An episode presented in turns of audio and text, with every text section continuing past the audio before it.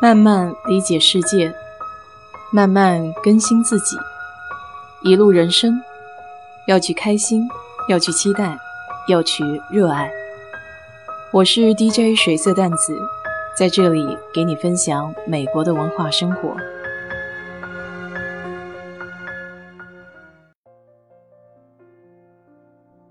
今天真可以说是一个马不停蹄的一天。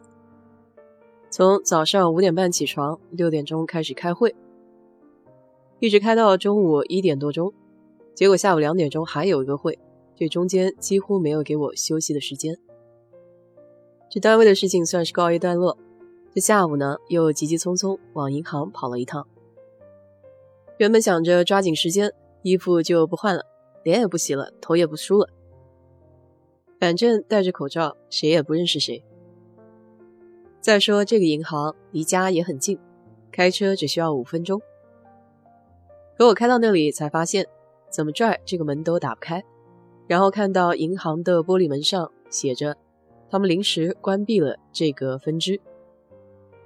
不知道会不会是因为疫情，这银行里的职员得了新冠，所以才会关门。幸好这是美国的一所大银行，所以它的分支呢比较多。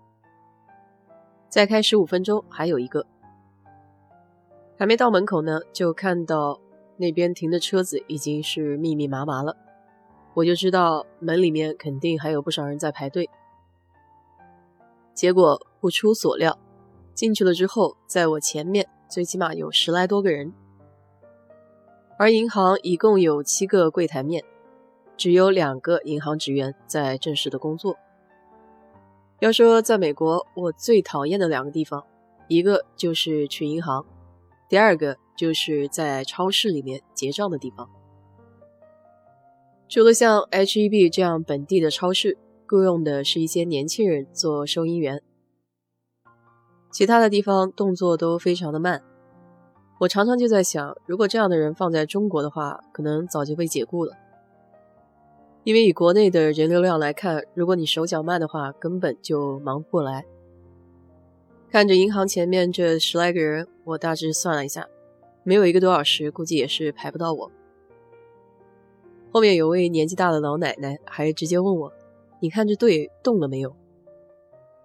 我只能向她无奈的耸耸肩，应该是挪了那么一点点吧。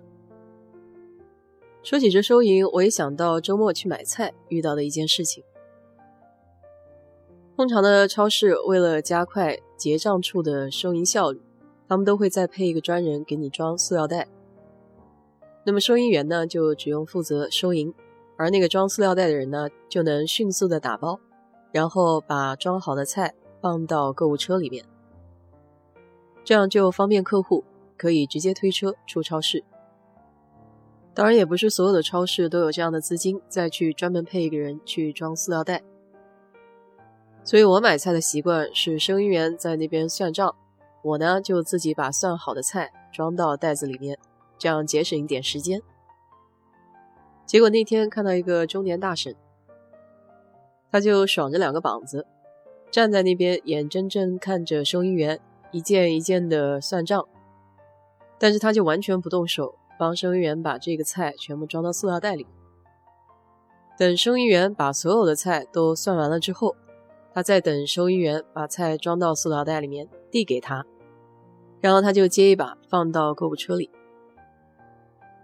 虽然站在旁观者的角度，其实没有资格去说他什么，毕竟这是超市工作人员的工作职责范围之内。但我个人是觉得能搭把手就搭把手了。这样也节省了自己的时间嘛。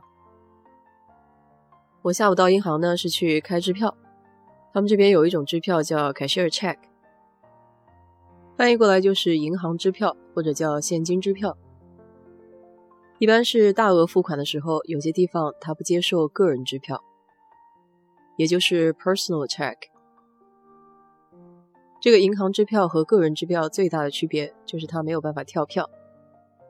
因为在签发凯希尔 check 的时候，银行就已经从这个账户划走了相应的金额。银行支票上都会有收银员的签字，如果有问题的话，银行是要负责任的。不不过在银行柜台开这张支票是需要收费的。比如说今天这个银行我去的话，他就要收我十五块钱。当时我并不知道，原来开这个银行支票还需要收费，所以我又打电话给了那个负责人，问他是不是可以接受个人支票。还好那边他愿意接受，所以这样呢我就省了十五块钱。这边生活里面还有一种长得很像支票的文件，叫 money order，有点像我们说的汇票。通常就是在超市和便利店或者邮局、银行都可以买到。购买这个 money order 的时候，需要有照片的证件，比如护照、驾照。这个手续费就比较低了，money order 一般都不会超过一千块。但如果是大额的话，你就可以多买几张。每个地方卖的 money order 手续费不太一样，一般呢都会在一块钱左右。比如我那个租客，他每次给我的支票就是 money order。这种支票有一点不好，就是没有办法用线上的应用直接拍照存取支票，所以我每次还都得跑到银行的 ATM 机去存它。我之所以不收现金，也是因为自己怕收到假票，因为认不出来。我记得刚来美国的时候，到银行注册账户。他给了我一本免费的个人支票。当时看到这个支票本还是非常的新奇的。以前觉得这个支票本嘛都是有钱人才会使用的，没想到只要有个支票账户，在里面存一点点钱，就可以有一本个人支票本了。一下子好像觉得自己的地位都提升了好几格。大部分的时候，这个个人的支票本都是用来付房租的。以前还没有线上转账的工具的时候，这种支票呢也用来还朋友之间的一些小欠款。这里有个小细节，在支票的中间你要用英文写付了多少钱。那有些时候这个字母是填不满空格的，空的那块呢，我会用笔画了一条线过去，这样就是防止别人在修改你的支票。现在很多时候都有电子转账了，所以用个人支票的机会也不是很多。但像我们家里除草，老莫还是偏向于要支票。当然，你有现金更好。我主要是用这个个人支票，算是给自己做一个记录，经常会忘记自己到底付钱了没有。支票本里面除了支票之外，它第二张呢有一个可印字的那种纸张。所以在你写支票的时候，这些记录呢都会被印过去。上面聊到的三种支票都是有有效期的，一般个人的支票呢有效期是在填写日期以后的六个月。Money Order 汇票一般是不会过期，但是如果超过一年才兑现的话，会收取一定的费用，这样也就是一种变相贬值。Cashier Check 有效期是最短的，只有九十天。如果到时候没有人存这张支票的话，钱就会归还给本人。今天就到银行里面去弄支票，还有一件搞笑的事情。我有两个活期账户，那么从一个活期账户里面钱是不够的，所以我就跟这个柜台的柜员说：“你可不可以从其中的一个账户取一千多块钱，再从另外一个账户取三千多块钱，这样加起来的话就是五千块钱。”这么一通说下来，把这个柜员给绕糊涂了。我还想再给他说话的时候，他就跟我说：“能不能再给我一点时间？我想一下。”他甚至拿出了一张纸，把我刚才说的数字和账户的号码都写在了上面。这女生还是一位亚裔，可能是在美国这边到银行来处理的事务都相对比较简单，没有像我说的这么复杂的一个问题。当然，这个问题在我看来也并不复杂，所以他最终的一个方案就是先转一部分钱到其中一个账户，再统一的从一个账户中取出这五千块。前前后后大概花了有十来分钟吧。